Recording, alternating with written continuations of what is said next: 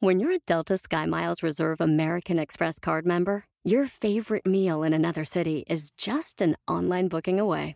Así que conocerás dónde se consigue el mejor pan dulce to have with your morning cafecito en LA. Where's the best pupusería in the Bay? Y dónde encontrar la salsa verde más rica en San Antonio. Because you're the travel foodie. The Delta SkyMiles Reserve American Express card. If you travel, you know. Learn more at go.amex slash you know reserve. You might be right. It's simple, but something you almost never hear in politics today, with each side more concerned about scoring political points than solving problems. I'm Bill Haslam, a Republican. And I'm Phil Bredesen, a Democrat. We're former Tennessee governors, and we invite you to listen to our podcast, You Might Be Right. Join us and guests like Al Gore, Paul Ryan, Judy Woodruff, as we take on important issues facing our country. Listen and subscribe to You Might Be Right, a new podcast from the Baker School at the University of Tennessee. Una pérdida es algo que ya no puedes recuperar. Algo que emocionalmente te va a afectar. Cuando una persona se va y te deja muy, muy lastimado. Ay, es algo muy feo. Ya no tener algo que estaba conmigo. La ausencia de algo o de alguien. Perder mis libros. Un familiar. Mi mejor amiga. Mi mamá. Mi abuelito. No he tenido ninguno. Mi padre. El duelo es sobrellevar ese dolor que te causa la pérdida. Llevar el luto. Es un proceso. La transición entre la aceptación de la pérdida y el futuro. Guardar el recuerdo de aquella persona.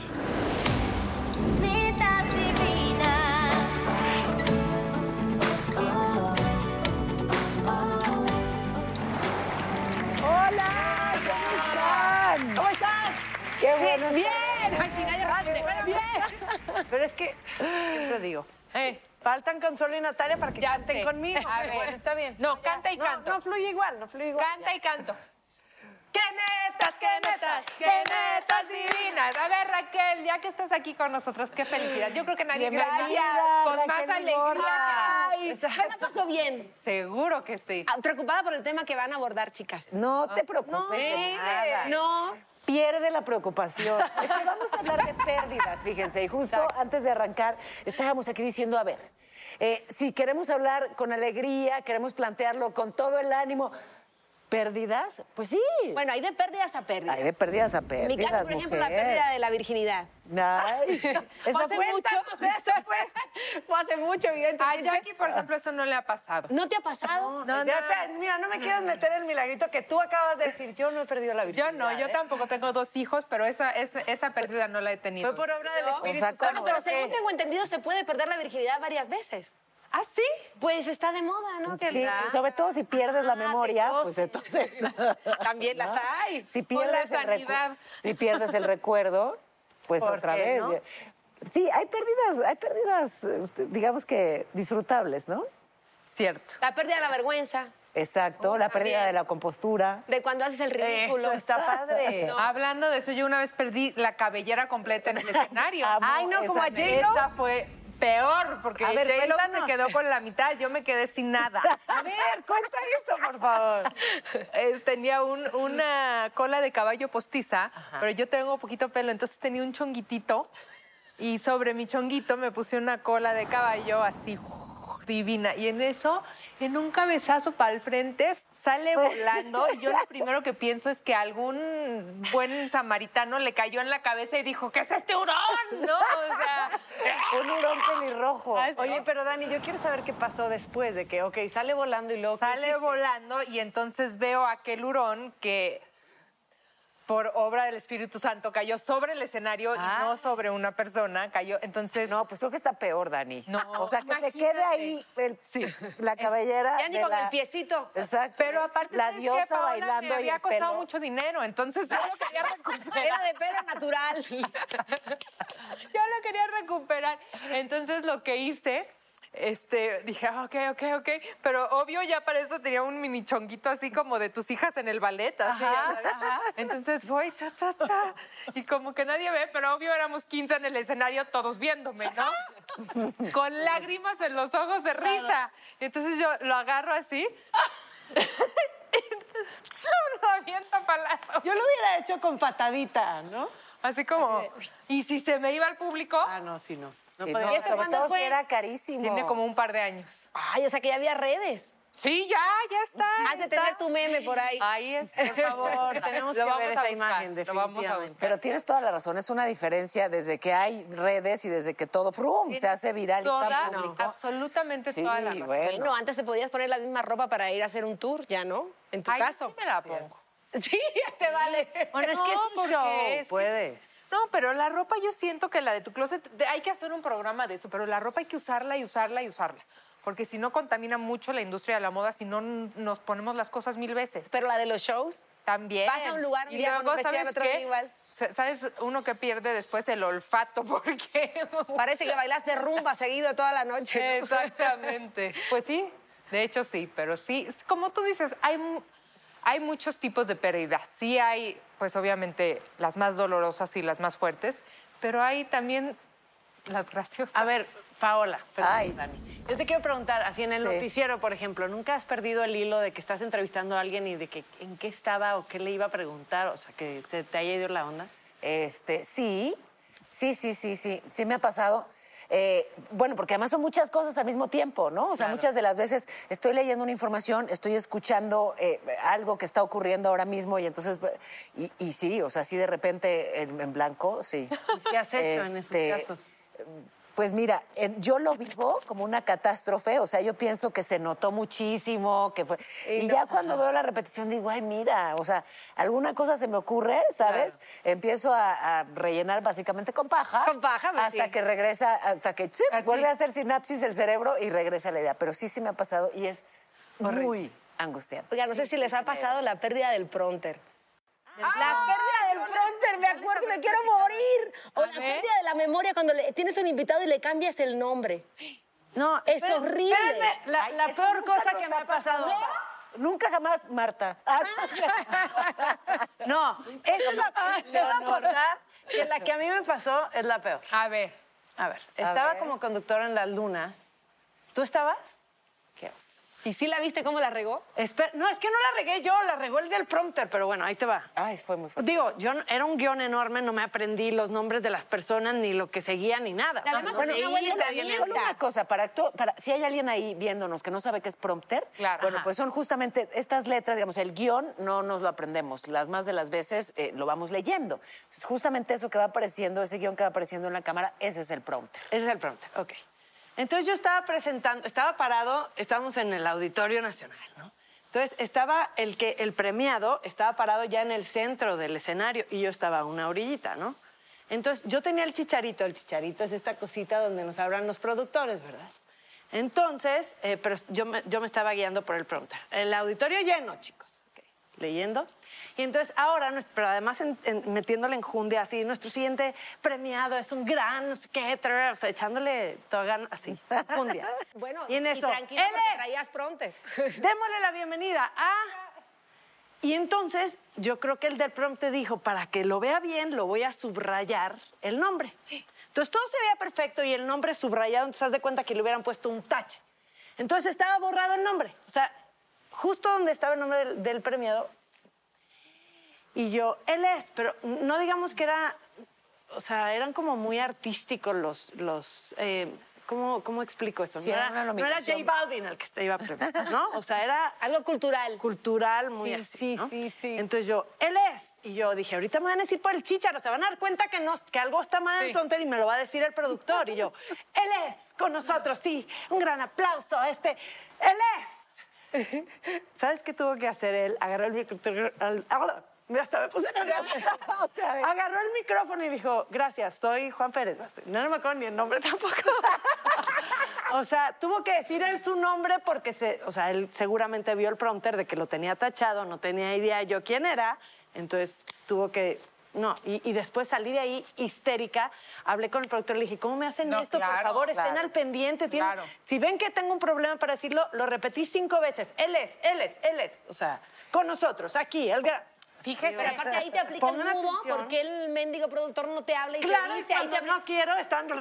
Sí, ¿no? Pero salí de ahí y les dije, oigan, por favor, quiero hablar con Es este señor para ofrecerle una disculpa. Me siento muy mal por lo que pasó. No quiso hablar conmigo. No es cierto. No quiso hablar conmigo. Ay, pero tampoco, hay que relajarse. No, a mí pero me sí fue un acaba poco de pasar hace muy poquito, justo se me fue el prompter. Eso pasa cada rato en noticieros. Claro. es como, ¿sabes? Eh, Es todo tan vertiginoso que pasa cada martes. Y entonces estaba, antes de, de empezar el programa, al aire con Paola, no se lo pierdan todos los días, 8 de la mañana, por las estrellas. Pero bueno, antes está Loret, Carlos Loret en Despierta, y normalmente se enlaza conmigo para que le adelante un poquito de lo que voy a tener. Entonces se enlaza Insisto, esto es todo en vivo, o sea, si te equivocas, hasta luego. Ya. Pierdes, pues este... Te haces viral. Pues sí. Y ya. Exacto, pierdes Pérdidas de sueldo. el respeto por ti, ¿no? Pierdes la dignidad. Y entonces me, me enlaza tal y, eh, bueno, pues yo iba a llevar un caso de una enfermedad que es muy compleja, vivirla y pronunciarla. Esclerosis lateral amiotrófica. Te la aprendiste Ay, de memoria del susto. No, bueno, pero en ese momento no, sabes que no me acordé del nombre de la enfermedad, ni de la persona, ni de... Y el prompter no se acordó que ya era hora de empezar a trabajar. No sé qué pasó, pero ya me entendiste. Y entonces básicamente no tengo los datos, ya estoy al aire. Y lo que le dije fue, Loret, no te voy a decir mucho. Quiero que lo veas y te sorprenda. Oye, pero bravo. Buena salida, buena salida. Con una historia inspiradora y esperanzadora. Verán qué testimonio de vida. Pero te voy a decir algo, eso no estuvo tan grave, Paula, porque solo tú te diste cuenta. Aquí Sí. todo el Auditorio Nacional, más todo el que vio el programa, más este señor que me odia. O sea, Digamos que Pues sí, Jackie. sí, sí. ay, ya, bueno, ok. A ver, yo les quiero hacer una pérdida. pregunta y a ver qué tan netas van a ser. Ay, qué miedo. ¿Quién ha tenido una pérdida de memoria porque se le pasaron las copas? Así que al otro día te despiertes y no te acuerdes. No, No, yo, no es pa' tanto. Yo, yo hay días que me despierto y digo que quisiera no acordarme. Eso es O más preferiría no acordarme. A mí la verdad es que nunca me ha pasado. Así, blackout. No, a mí tampoco, nunca me ha así que pasado digas, que no "Ay, me ¿qué acuerdo". hice? No. Sí, de repente digo así como, uy, ¿no? Traigan unos chilaquiles bien picosos, pero No, no, me no. acuerdo de lo Eso que de, pasó. no, de perder la memoria y agarrarte un feo, no. Sí ha agarrado feo, pero en todo Pero mi estado. O sea, consciente. A conciencia. Sí, porque los hombres luego son muy de eso, ¿no? De que, que dicen que porque estaban tomados. Exacto. Ah, ¿no? claro. Hay hasta fotos, ¿no? Que se va viendo cómo se va. Oye, eh, René de, de mi grupo acá, él tiene pérdida de memoria. No se acuerda de nada. No se acuerda de a qué hora tiene que estar, pero en dónde, qué vestuario. Nada se acuerda. Entonces un día le, le compro unas pastillas de ginkgo biloba y le digo, René, tómatelas. No sé si funcionan o no. Ya me dirán ustedes si funcionan o no. Pero René, tómatelas, ¿no? Entonces dice, no, gracias, gracias. Empieza a tomar sus pastillas de chingo y loba. Y vamos en la carretera y entonces él va sentado atrás y lo voy viendo así y de repente lo veo. Digo, René, ¿qué pasó? Me dice, no, es que estas pastillas me están haciendo acordarme de más. Ya no me las voy a tomar. bueno, a veces realmente se acordaba ya de cosas que no quería recordar, Hay se que acabó. tener memoria selectiva, es muy cómodo. Eso es sí, a mí sí me pasa, ¿eh? Soy súper selectiva en mi memoria. Perfecto. De repente hay gente que me quiere, que, que ha vivido, o sea, de la mano mi vida y me dice, ¿te acuerdas cuando este te hizo esto? Y yo, ¿En serio? "Sí, a ver, acuérdame. Dice, no, ni me acuerdas que me voy a volver a enojar. Pero ¿qué Pero creen? sí es un cierto. mecanismo de defensa y ese ma- me parece que es parte de nuestra inteligencia emocional y qué gran herramienta. ¿Para qué me quiero acordar de cosas horribles? Un gran poder. ¿Verdad? Oigan, ¿y alguna vez les ha tocado de eh, perder un proyecto que sí que anhelaban muchísimo y siempre no se hizo o eligieron a alguien más o algo así? Sí, a mí, también, a mí sí me ha A mí tocado. también. Y, ay, cómo da coraje. A ti también, Jackie, si tú tienes todos los proyectos que existen en la televisión no, de habla No, esa es hispana. Paola, esa es Paola. Ah, Yo tengo muchos empleos nada más, pero por yo. No, a mí me pasó, creo que ya se los había contado, pero eh, fue con Carla Estrada, que yo Ah, en mi mente, que- en mi cabeza es, quiero trabajar con Carla Estrada en una novela a las nueve de la noche desde que pisé Televisa, ¿no? Entonces ya, pues todos los castings me tocaba hacer para Carla en todas sus novelas de época, ¿no? Y en, la última que fue, porque en ninguna me quedé, y dije, bueno, ya, pero la tercera, el tercer casting que yo hacía con ella, dije, la tercera es la vencida, creo que fue para la novela Pasión. Y yo ya estaba viviendo en Los Ángeles, me habla Carla, porque además me habló ella para que fuera a el casting. Y yo, esta es la buena, esta es la buena. Sí me Entonces quiere. llego, no, o sea, además una noche antes no dormí. eh, De emoción. De emoción, de que nervio y todo. Llego a hacer el casting, según yo, ya de época. Yo vestía con mi chongo sin maquillaje, mis vestidos largos. Yo, ay, emocionadísima. Pasa el casting y ya por fin duermo. me regreso a Los Ángeles y a la semana me habla Carla y yo, ¿ya? Carla.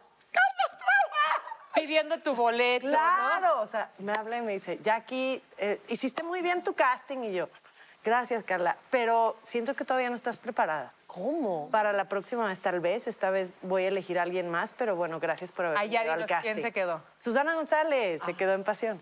Y yo, ok, gracias. Y lloraba, yo lloraba. Pero digo, son cosas que te hicieron crecer. No me tocaba en ese momento y me tocó en su siguiente, en su siguiente proyecto, que fue O sea, la cuarta fue la vencida. La cuarta fue la vencida. En es que me eso, quedé. está, eso está bueno, no, no rendirse, ¿no? A lo mejor tú a la tercera decías, se van a la goma y yo me dedico a otra cosa, Carla Estrada y todos sus compañeros, ¿no? Pero qué padre. Me acuerdo que platicando con Carlos Rivera, que qué, qué tipazo qué es. bárbaro. Ay, Máximo, sí, lo qué máximo. Si alguien ha insistido, es él. Exacto, si alguien ha insistido es él. Y por eso justo retomo esto, porque yo creo que es ejemplar y hay que aprenderle mucho a, a Carlos Rivera. Me contaba una vez en Roma, fíjate, vimos al Papa y emocionados luego de ese encuentro, que fue, la verdad, pues imagínate, Claro. precioso, profundo. Luego coincidimos para cenar. Cenamos, eh, la verdad que, pues, bueno. Pizza y pasta, básicamente. Ay, no, no, no sabes lo que. No, ay, muy rico. Aquí todavía la tengo en la cadera. Pero bueno, el Pero vale tema la era la conversación. Esto que él vivió eh, en su natal Tlaxcala, cuando, bueno, pues eh, con todas las ganas de triunfar y de convertirse, pues sí, en el cantante que es hoy, y cuando hace una audición para este programa de concursos en y queda, lo eligen, lo eligen y resulta que es menor de edad y no puede participar.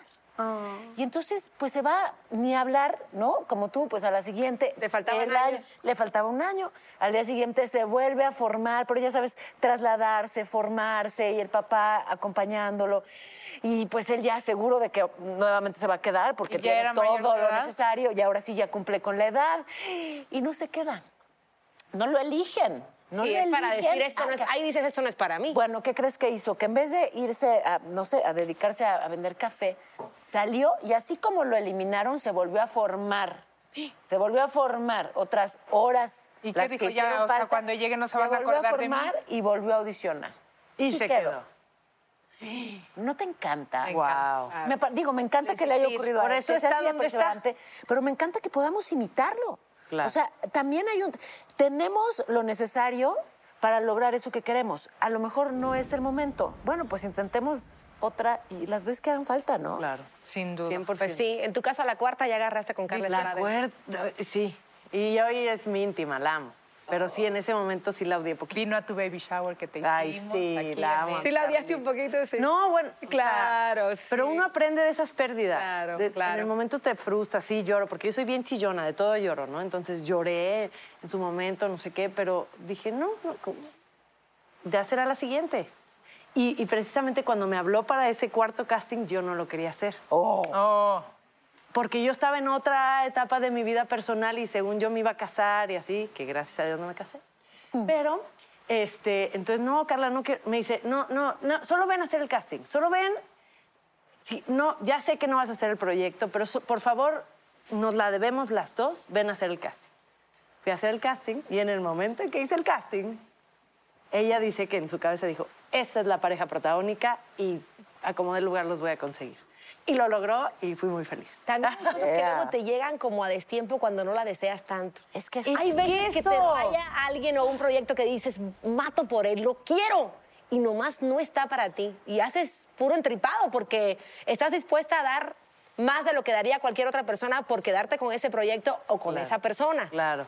Algo tan sencillo como, no sé, el departamento que quieres, por Claro. algo Ajá. o los zapatos que quieres, que no. Ajá. Soy del 6, tengo cinco y medio, no importa, démelo. Y viene la señorita y te dice, no tengo el cinco y medio, tengo el 4. Y tú dices, yo estaba dispuesta a sacar Claro. Juanete, no pero quiero ese zapato, lo quiero para mí. No es para ti, Ya, ¿no? claro. Y luego a veces te caen cosas que son los regalos de la vida, ¿no? Que en vez de pérdidas es todo lo contrario, son regalos de cosas que a lo mejor ni luchaste tanto, pero son bendiciones para ti, te tocan. Claro. Y ¿no? de la pérdida se aprende, novela. definitivamente. Siempre, siempre. Oigan, ¿ustedes no tienen miedo a perder el tiempo? ¿tienes tiempo? es mi bien más escaso, o sea, lo cuido. Claro. Bueno. Ay, pero también es padrísimo perder el tiempo. No, pero como que se te vayan los años. Bueno, mientras más Ah, años cumples, más rápido camina el reloj. No sé si les pasa, yo siento que el día no me alcanza.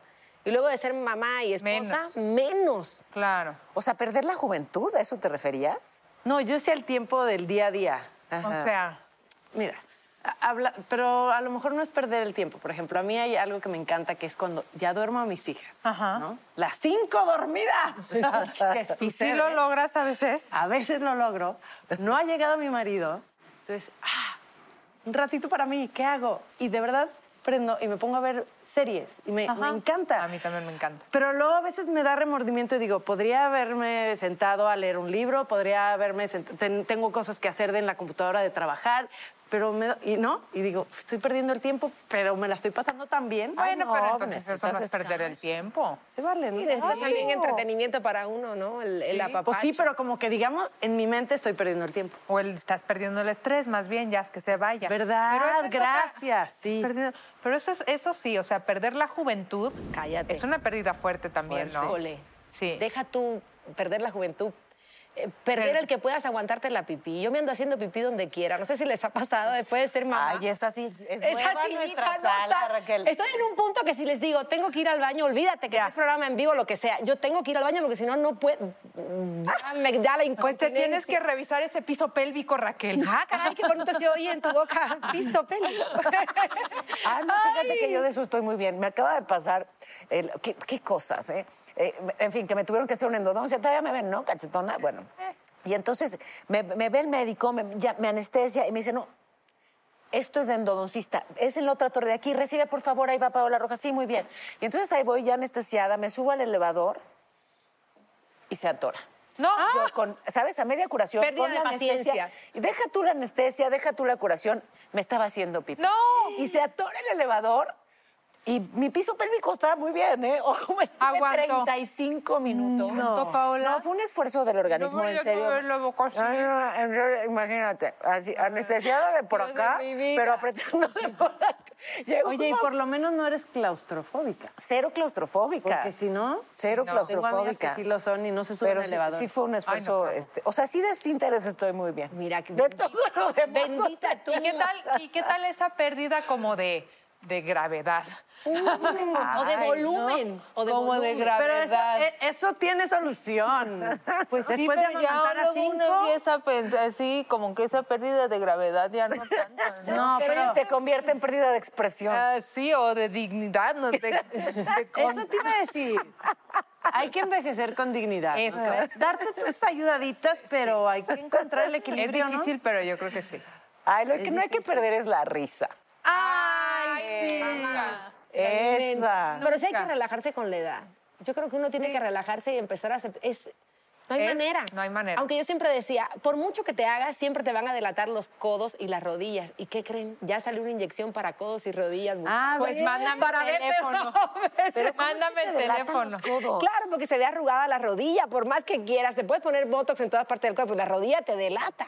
Ay, qué bárbara. No, te delata. traigo Los codos. Yo me podría acomodar frente a mi vestido, No, pero no, de no. los...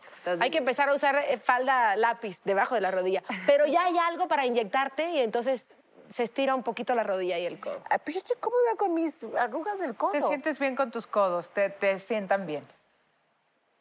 Con los Muy bonitos tus codos. Muy bien, muy los codos de. Paola están en su lugar, todo en su lugar todavía. Oigan, ¿alguno de ustedes ha perdido el conocimiento de Sí, desmayarse? Yo muchísimo. ¿Sí? yo antes... Yo pensaba que era show de la gente que No, hace ahorita novelas. les platico. no. Y luego que paran el foro, se desmayó. Y ya es porque no quieren seguir grabando. Ya. ¿No? No, yo antes tenía una cosa, un problema que se llama síndrome vasovagal, que era eso, o sea, como siempre depresión. Mira que bien lo muy, muy dijiste y sin pronter. ¿Viste? ¿Síndrome? Vasovagal. Vasovagal. Y me desmayaba muchísimo, muchísimo. O sea, hay veces que me desmayaba dos o tres veces al día. Entonces ya se, sabía como esa sensación que, que ahora sí que ahí venía la pérdida del conocimiento, entonces me iba acomodando, avisaba, me voy a desmayar, por favor. Me iba como pues para no darme en la madre, ¿no? O sea, pues mejor desmayarme aquí que ahí para, parada. Claro. Y, y, y sí, es horrible perder el conocimiento. ¿Y es si horrible. existe entonces? Y una vez eh, y estaba por dar un concierto, pero para subir al escenario tenías que subir unas escaleras como esas de bombero, que nada más están agarraditas así de la pared. Y ahí veníamos bajando todos en filita india y que me desmayo bajándolas. Y me llevo a todos así. tu, tu, tu, ¿Y no los grabaron, te imaginas? Es que no, no existía, porque antes era como, ay, te- o sea, ojalá y hubiéramos traído una cámara, ¿no? Claro. O estabas en el aeropuerto y ojalá y trajera una cámara Bueno, para pero se lastimaron. Es lo que debí preguntarnos si los grabaron. Sí, ¿Nadie se lastimó? Nadie se lastimó. Ah, Se han de haber muerto, pero de la risa. Primero la nota, Sí, primero la nota, ¿no? Eres Oigan, a mí me pasó, me pasó que estaba grabando una participación especial para una novela hace no tanto y, y estaba como pues corriendo para variar, ¿no? Entonces eh, ya me estaban esperando para llevarme a la locación, estaba en Puebla, en un hotel, entonces ya estaba en mi cuarto, agarré todas mis cosas, no sé qué, salgo y me empiezo a marear tantito, entonces me siento, ya sabes que siempre hay sillitas afuera del elevador como que la presión baja la sentí, pero dije, no, estoy bien, estoy bien. Pum, el elevador llega, se abre, me subo al elevador y cuando abro los ojos estaba tirada en el elevador así, con los, así, literal, en la puerta abierta del elevador y yo sola tirada así. Yo, ¿qué me pasó? ¿Qué me pasó? Claro, me empezó a doler la cabeza, las piernas, o sea, como que me caí feo porque me lastimé. Despierto así, blanca, entonces me empiezan a ver los del hotel, ¿qué le pasa? ¿Qué le pasa? Y yo, verde, me siento y yo, no sé, me acabo de desmayar. Entonces ya, háblenle a alguien que esté afuera esperándome, no sé qué. Pero de verdad que hace mucho que no me pasaba. De chavita alguna vez me pasó, pero no me había vuelto a pasar hasta entonces y... y- y la verdad, perder el no. conocimiento, el conocimiento es muy fuerte. Pero vamos a seguir hablando de pérdidas, así que vamos a un corte y regresamos. ¡Ay, qué cosa! Qué bueno que no te has desmayado. Que no lo pidas.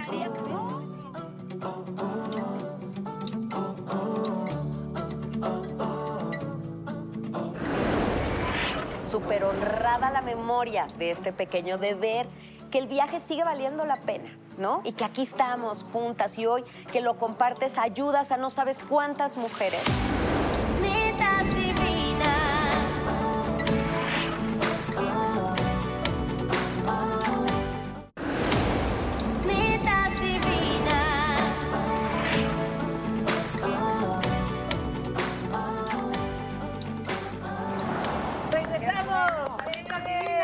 Qué bueno que regresamos porque todavía hay mucho que decir de este tema. Oigan, ya tocando un poquito más profundo la pérdida. ¿Alguna de ustedes ha perdido una mascota? Sí. Sí. Sí, y voy a decir, yo perdí, tenía una perrita que quería mucho que se llamaba Luca, salí de viaje y se la dejé a cuidar a mi mamá. Y, este, y, y- y cuando regresé mi mamá me dio la, la noticia que, que ya no estaba Luca con nosotras.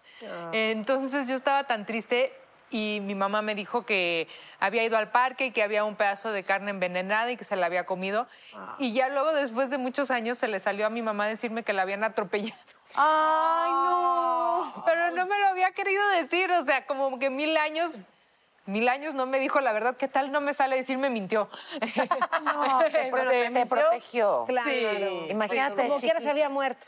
Claro. Exacto, ya no estaba. Sí, si pero fue la carne, si fue el golpe, lo que sea, pero sí. Sí, eh, sí, la pérdida de las mascotas. Yo, yo, o sea, también creo que para los niños es importante tener mascotas porque te enseña eso, ¿no? De las pérdidas. Y al final, si algo vamos a vivir en esta vida tristemente, siempre va a ser una pérdida. De eso no nos vamos a salvar. Entonces, yo sí siento que tal vez vivirlo con una mascota un poco te va Claro. como, ¿Como preparando? No sé si la palabra es preparando, pero pues sí, ¿no? A mí me regalaron una vez un león. ¿no? ¿Qué? ¿Qué? Está peor, Paola. Un cachorrito de león, sí.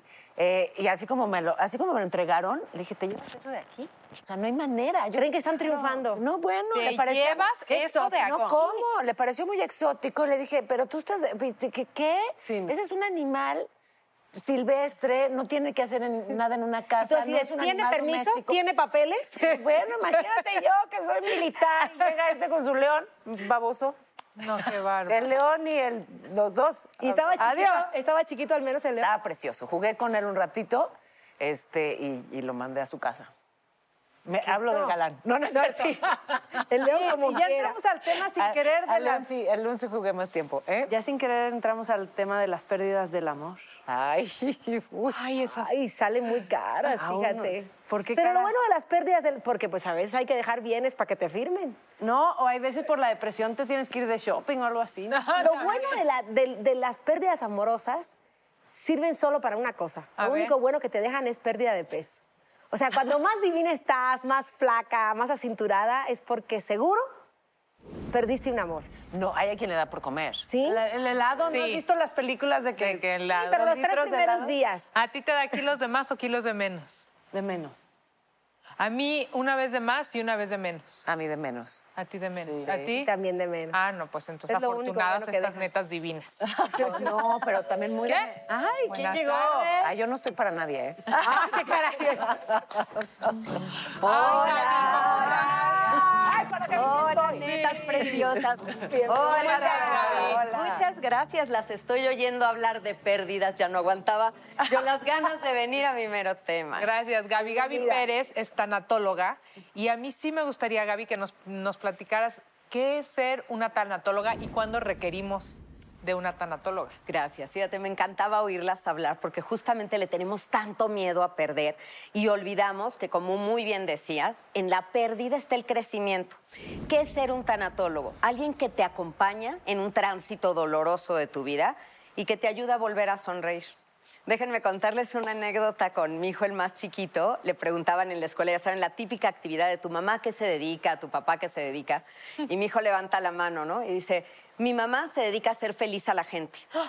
Entonces, claro que me mandaron llamar a ver si la mamá bailaba en un table dance Claro, o a ver fumaba de la cosas verde. hacía Exacto. la mamá. Y entonces ya cuando fui, ya le expliqué que acompañaba enfermos terminales, que trabajaba con personas de duelo y demás. Y me fascinó la visión que tenía mi hijo de chiquito de lo que era mi chamba. ¡Qué Volver a bárbaro! son- hacer sonreír a alguien, hacer feliz a una persona. Así que te contesto así. Yo creo que es un tanatólogo el que te acompaña en una noche oscura del alma, pero para que salgas, para que vuelvas a ver la luz, para que tengas ganas de sonreír y no perder el buen humor, que coincido con Paola, yo creo que es lo más importante, las ganas de vivir. Pero Gaby, ¿es, ¿es relacionado específicamente a la pérdida de un ser querido? No, no. Todo lo que ustedes hablaron hace rato, todo es tanatología. O sea, La cuando perdí mi tanatología- cabellera también. Claro, porque sabes que perder duele, Dani. Perder duele. El dolor te mete en un proceso de duelo, dependiendo, claro, eso lo superaste rápidamente. No, bueno. ¿no? Hay cosas que te puede durar mucho más tiempo. Pero todo esto, acompañarte en una pérdida, una mudanza, cuando te tienes que cambiar por trabajo, por un motivo gozoso, porque no siempre pierdes por algo trágico. Claro. Pierdes también porque los hijos a lo mejor se van a estudiar fuera o se casan. qué fuerte. Esa es Cuando una abandonan el pérdida. nido, ¿no? Claro, el nido vacío. El nido vacío. Y todas respiramos así, pérdida. ¿no? Sí. Eh, Están Ay, lejos ay, de ay. eso. Ustedes están lejos de eso con sus hijos. Pero, pero llegará. Llegará como les pasó a sus papás, ¿no? Que tienen que irse. Una traición de una amiga, que se termine una amistad. Todo es un duelo. Y entonces, pues claro que la tanatología te ayuda como herramienta de vida. Eso es lo más importante. Todavía tenemos mucho por escuchar en la voz de Gaby Pérez Islas, Gaby Tanatóloga. Así que no se vayan, seguimos en Netas.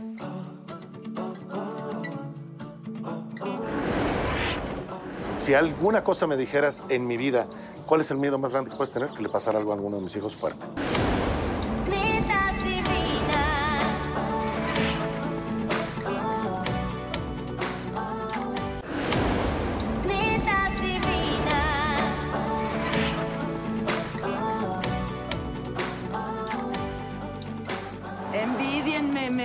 Allá en el foro, porque estoy con uno de los hombres que han hecho historia en la televisión, que, que sigue hecho un cuero, todas queremos con él, Omar Fierro, y nos vamos a tomar un café, Omar Fierro. Nos vamos a tomar un café. Porque el agua y el fierro se oxidan. Deja de estarme viendo mis uñas comidas y criticándomelas. Sí, no, me es las que yo como. estaba viendo tu anillo que estaba chueco y tú solita ya te... ¡Uy! Qué horror, va. ¡Wow! Déjanos a las mujeres que nos comemos las uñas. Yo me como las uñas porque tuve muchas pérdidas. ¿Cómo le entro al tema?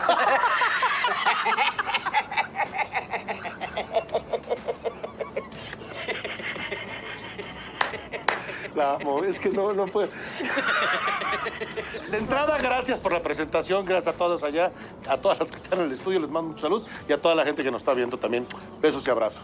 Pues vamos a entrar eh, en el... yo te aseguro que en el foro las cuatro netas están chichille porque hablar de pérdidas es, es, es siempre un tema doloroso. Pero cuando pasa el tiempo... Pero es un tema doloroso porque no tenemos la capacidad de entender ciertas cosas de la vida natural. Sí, ¿verdad? Por ejemplo, yo Y, siento y que es doloroso porque es egoísmo, porque ya no está la persona que nosotros queremos tener al lado de nosotros. Yo ya perdí a mi papá y a mi mamá. Pero la única cosa que tenemos segura en el momento que salimos del cuerpo de nuestra mamá o desde que nos formamos el vientre de nuestra mamá es que nos vamos a morir. Es lo único que tenemos seguro. Y nosotros le tenemos tanto terreno a tantas cosas, a salir adelante, a no entrarle a un negocio, a, a pedirle a una pareja que sea tu pareja, a, a mil cosas. Le tenemos miedo a cientos de cosas.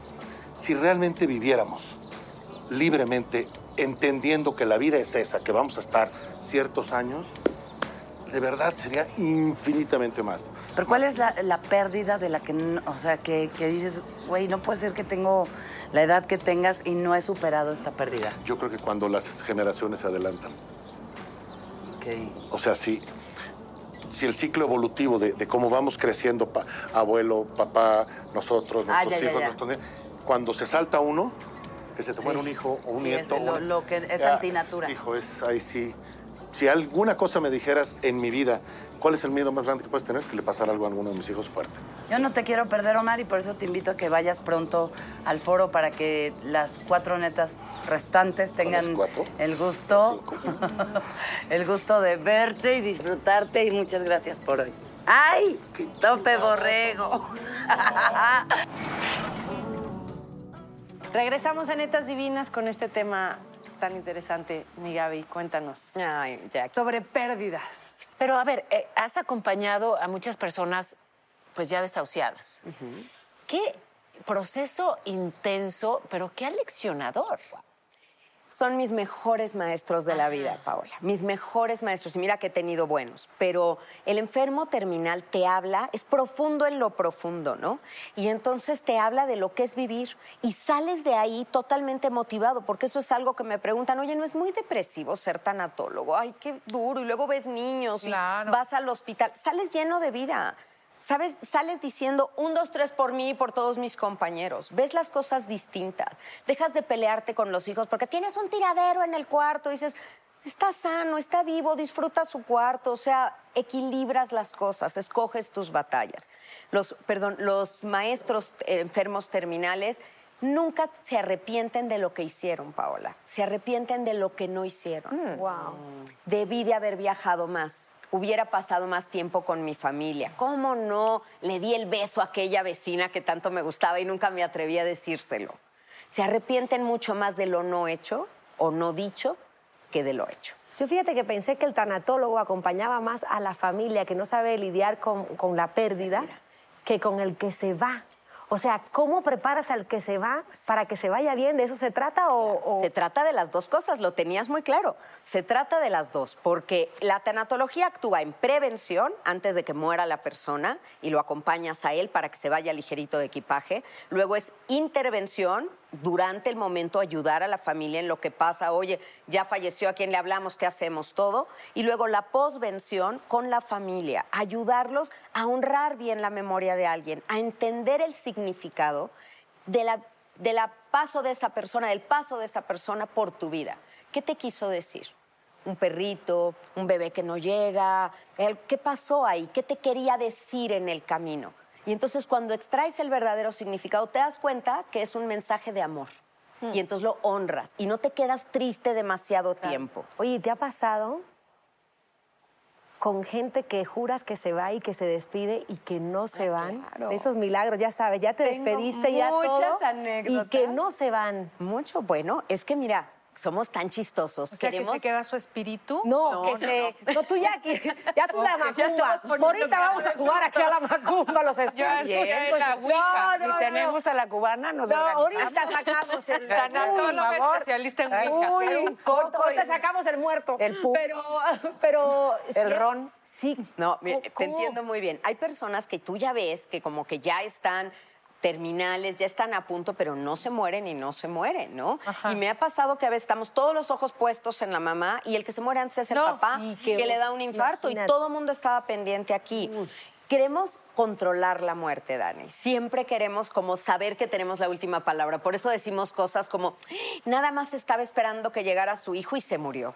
Es que despuéscito que se fue su hija ya, su hija le dijo, vete tranquila, mamá, y se murió. ¿Y eso es cierto o no Pero tiene nada que ver? pero- no. ¿No? Pero no has visto muchas- no has visto muchas historias así. Muchas, muchas, Paola, pero también he visto muchas de papás que quieren entregar a su hija en la iglesia el sábado y se mueren el viernes.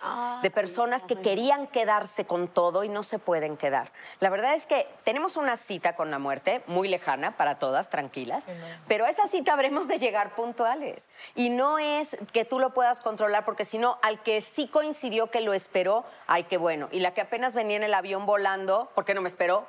O todavía vienen y me reclaman, ¿por qué no he soñado con mi mamá? ¿Está enojada conmigo o qué? No, bueno. No tiene nada que ver. No tiene nada que ver. Tú sueñas tus pendientes, tiene que ver con tu mente. Los muertos no vienen en sueños.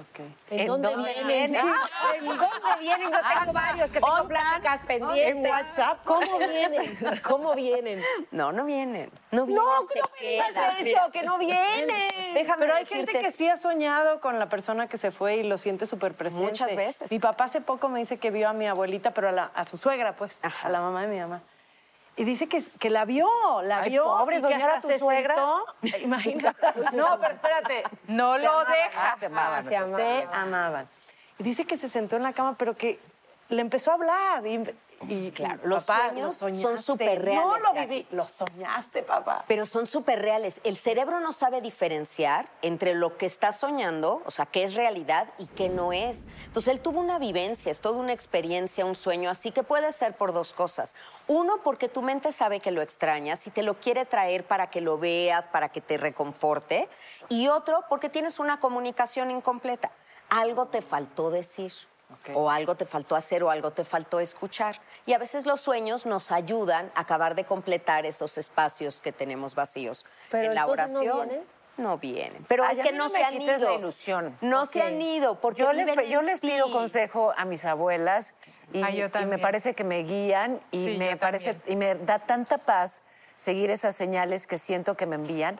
Así que no me quites esa ilusión, No te la Gabriela. quito porque además tienes, tienes razón, ¿sabes? Pero ¿sabes de dónde vienen esas señales? De adentro, de lo que tú tienes interiorizado, de su propia voz.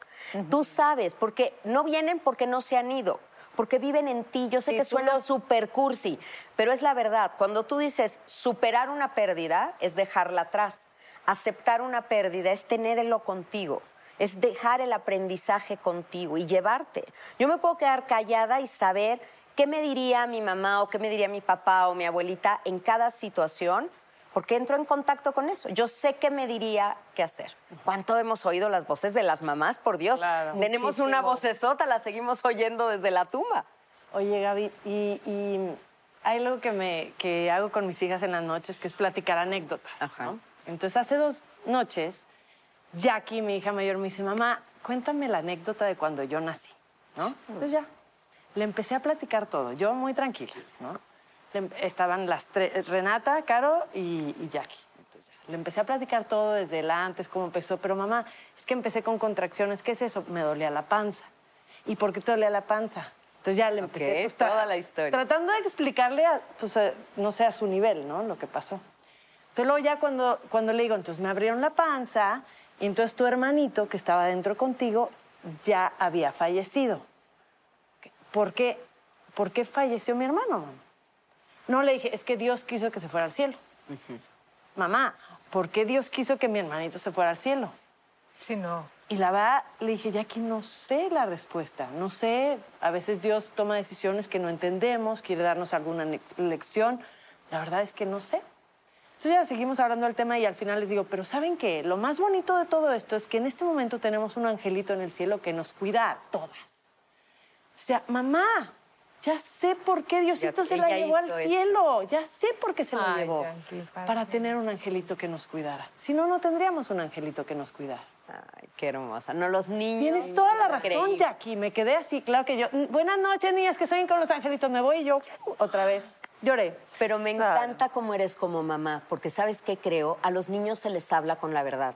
Y no vas a negar algo, vas a decir, Claro. vas a hablar de la no presencia de alguien así como si fuera algo incómodo. Tu hijo siempre será una bendición y siempre será amor en tu vida y en la vida de todos. A mí lo que me gusta decirle a los niños cuando me hacen estas preguntas que son tan frescas y Ajá. hermosas, yo les digo, Dios no se lo llevó, Dios estaba ahí listo para recibirlo cuando era su momento y lo acompañó. Porque luego algunos niños, pues, sí. claro. Sí, qué malo Dios que Oye, yo también lo quería aquí, ¿no? Jackie lo Fíjate, recuerda. sí. Ay, ¿Recuerda No, algo mira, del proceso? Yo se lo platiqué cuando tenía, hoy tiene seis años, cuando tenía más o menos tres años, yo le platiqué tal cual lo que pasó. Porque eso me aconsejaron, porque dicen, ¿en qué momento es buen momento? Y yo preguntaba, ¿en qué momento le platico? Este, porque ella seguramente lo trae adentro, ¿no? Y, lo- y- y- a veces la veo y, y como reacciona y digo, seguro trae algo ahí atorado, ¿no? Entonces a los tres años, a ella y a Caro, su hermana, se los platiqué. Se les olvidó, porque no, no es como que mamá... Registran, claro. No, se les olvidó. Y justo ayer, que, a- antier, que les platiqué toda esta historia, como que lo revivió. ¿Sí me entiendes? Y lo acomodó bien bonito, porque los niños son tan naturales. Pero me había pasado otra cosa. Eh, eh, cuando salió la película de Coco, fui a ver con mis hijas y mi marido la película. Entonces yo lloré. Toda la película. Bueno, todos. Y al final lloré y el altar, no sé qué. Entonces era justo esa época. Y me dice Jackie, mamá, ya, pu- ya, ya, ya pusimos el altar para mi abuelo, porque yo puse la foto del abuelo, del papá de mi marido, ¿no? Entonces el- todo el altar era para el abuelo. Luego me dice, mamá, llegando a la casa voy a poner un juguete en el altar. Porque no pusimos nada para mi hermanito. Y yo, Eso, eso es salud emocional. Y te digo una cosa, Jackie, llorar es signo de emotividad, no de duelo no resuelto. No vayas a creer ni por un momento que lloras porque algo no tienes resuelto. Tan has podido hablar y lo manejas y hoy generosamente nos lo compartes así. Eso es duelo resuelto. Eso es maravilloso, pero la emotividad pues nos gana a todas. O sea, nunca hay que juzgar un duelo por el lagrimómetro.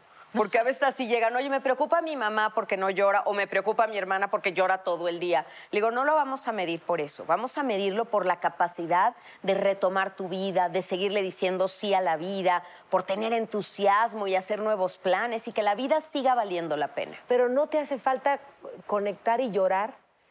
A mí, por ejemplo, me pasó cuando mi mamá murió, yo llegué a Cuba en una situación, pues fue muy inesperado y llego y sentía que tenía la responsabilidad de no llorar para alegrar a los que estaban bien tristes y hacía mucho que no me veían. Entonces yo sentía esta responsabilidad de sonreír, de estar entusiasta, de aquí no pasa nada.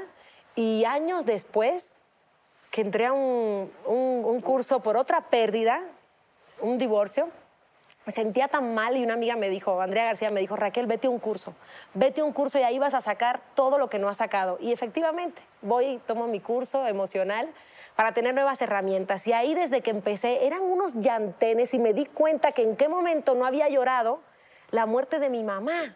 Como no que no me, lloras- no me había caído el 20. No lo permitiste por este, esta característica tuya tan bonita de hacer felices a los demás. Se te da tan natural que en ese momento lo sentiste como obligación, pero también tenías derecho a llorar. Y los otros, si no saben qué hacer con tus lágrimas, es problema de los otros. Tú te preocupas demasiado, los otros se van a incomodar. Las personas llegan a mi consultorio y empiezan a llorar y me dicen, ay, perdón, per- ¿por qué perdón? Yo sí sé qué hacer con tus lágrimas, está bien. En mi primer libro, que se llama Cómo curar un corazón roto, ya algunas de ustedes lo conocerán, bueno, pues ahí justo te digo, llora todo lo que tengas que llorar hasta que estés listo para reír otra vez. Yo prefiero eso a que llores a cuentagotas toda la vida porque no te lo permites. Oye, la muerte de una madre es súper llorable y hay que llorarlo, pero no hay que hacer del llanto una actitud ante la vida. Ahí está la diferencia. Ahora, otra pregunta, Gaby, porque yo cuando viví ese duelo, cuando me enteré, cuando mi marido me platicó, porque a mí me durmieron cuando estaba eh, pariendo, literal, en la cesárea. Entonces yo empecé a preguntar, ¿qué pasa? ¿Qué pasa? ¿Qué pasa con Martín? ¿Qué pasa con el bebé? ¿Qué pasa? Y me durmieron porque me vieron tan mal y yo con la panza abierta, entonces me No, durmieron. bueno, entonces claro. hasta después me enteré. Cuando llega mi marido y me platica todo esto, obviamente, Gaby, yo lloré meses. Todos los días, meses. ¿No? Y, y, y- y ¿por qué? ¿Por qué a mí? ¿Por qué se lo llevó? ¿Por qué se fue? ¿Por qué? ¿Por qué? Y hubo una persona que me dijo, es que ya no vuelvas a preguntar por qué. Pregunta para qué. Pero hasta hoy no he encontrado la respuesta, hasta lo que me dijo Jackie, ¿no? Es así como que, bueno, ¿para qué? Para tener un angelito que nos Mira, cuidara, ¿no? el Como que ella por me dio la qué- respuesta. el por qué es Pero sí es normal. cierto. Yo no estoy totalmente de Ah, acuerdo ¿ves? con Qué eso. bueno que a ver, a ver si eh, no entramos en polémica aquí, pero es que son cosas que son muy importantes de dejar claro. El por qué es normal que lo preguntes. Es la segunda etapa del duelo, ya que pasó la negación, pues te enojas. ¿Por qué yo? ¿Por qué no otro? ¿Por qué nosotros si somos tan buenos? Porque es que nos confundimos en la vida porque nos dijeron de chiquitas que fuéramos buenas y nos iba a ir bien en la vida. Tú pórtate bien, mijita, y te va a ir bien. Da más nos- coraje que te portas bien, Oye, te pasan estas cosas. Nos hemos pues, portado re bien y aún así nos pasan cosas, porque así es la vida. La vida hay que entenderla, no pelearte con ella. A los buenos les pasan cosas buenas y malas, y a los malos también. Estas son experiencias por vivir. Cuando te dicen, pregúntate para qué. O sea, algo tendrías que aprender de esto. También te conflictúa porque dices, a ver, si yo hubiera aprendido mis lecciones de otra forma, esto no hubiera pasado. Claro, claro. No, o sea, ya pasó. Ya que pasó, tú extraes significado. Ahí puede ser un para qué, porque tú quieres. No pasó para que aprendieras, pero ya que pasó, yo elijo extraer un significado y aprender. Hay vidas que duran nueve meses en el vientre de mamá. Hay vidas que duran 10 años, hay vidas que duran 40 o 90. Lo importante es que este pequeñín vivió una vida completa, una vida completa en la que vivió la experiencia del amor. Y su vida tenía que durar eso. Hay una palabra que se llama destino. Y destino tenemos que entrar en término con ella para no estarnos peleando con la realidad. Pero yo creo que, bueno, súper honrada la memoria de este pequeño de ver que el viaje sigue valiendo la pena, ¿no? Y que aquí estamos juntas y hoy que lo compartes ayudas a no sabes cuántas mujeres que saben que la felicidad es posible, que la alegría es posible y que claro que aquí vives porque honro el lugar que ocupas en mi familia. No es no estás, no existes. Existes como una inspiración para nosotros. Qué bonito. Ay, Anita. Oh, qué bonito. ¿Y qué crees, Gaby? Nosotras las netas te Ah. agradecemos mucho. Yo creo que nos destapaste mucho. Gracias por estar aquí y gracias a ustedes por acompañarnos. ¡Ay, Dios! Vamos a llorar ahorita en el baño. Aquí estoy. lo que aquí fue un estoy. programa. ¿Ya acabamos? Ay, no estoy lista para la pérdida de este programa. Yo estoy lista para la pérdida de peso. La pérdida de, la pérdida de mocos, la pérdida de mocos de Raquel. No, Gaby, en serio, gracias por tus palabras. de verdad, me llegaron al corazón. Raquel, nos alegraste el programa porque tú eres de esas mujeres pero que invítenme alegran a otro así vida. porque no porque... Eres de esas mujeres que alegran la vida. Ay, gracias, Raquel. gracias. Gracias, Sí, Gaby, por tus palabras. De verdad, yo creo que los que te vieron en casa y nosotras somos muy afortunados. Ya saben que ahí estoy, Gaby, tanatóloga, como me conoce todo mundo. Esta es mi misión y me hago responsable de lo que haya movido en cada una de ustedes. Ahí me tienen. Es, soy una nueva amiga. Tienes tiempo. Ahí. Todo el del mundo. Gracias, gracias, por esta invitación. Gracias. Gracias, gracias. Muchas gracias. Bravo. ¡Bravo!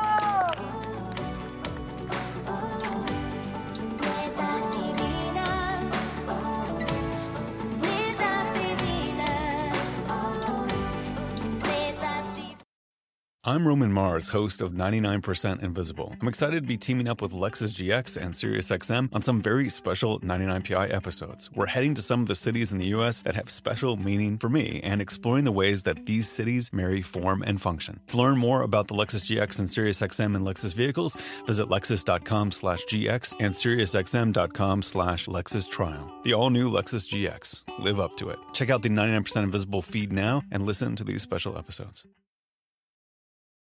You might be right. It's simple, but something you almost never hear in politics today, with each side more concerned about scoring political points than solving problems. I'm Bill Haslam, a Republican. And I'm Phil Bredesen, a Democrat. We're former Tennessee governors, and we invite you to listen to our podcast, You Might Be Right. Join us and guests like Al Gore, Paul Ryan, Judy Woodruff, as we take on important issues facing our country. Listen and subscribe to You Might Be Right, a new podcast from the Baker School at the University of Tennessee.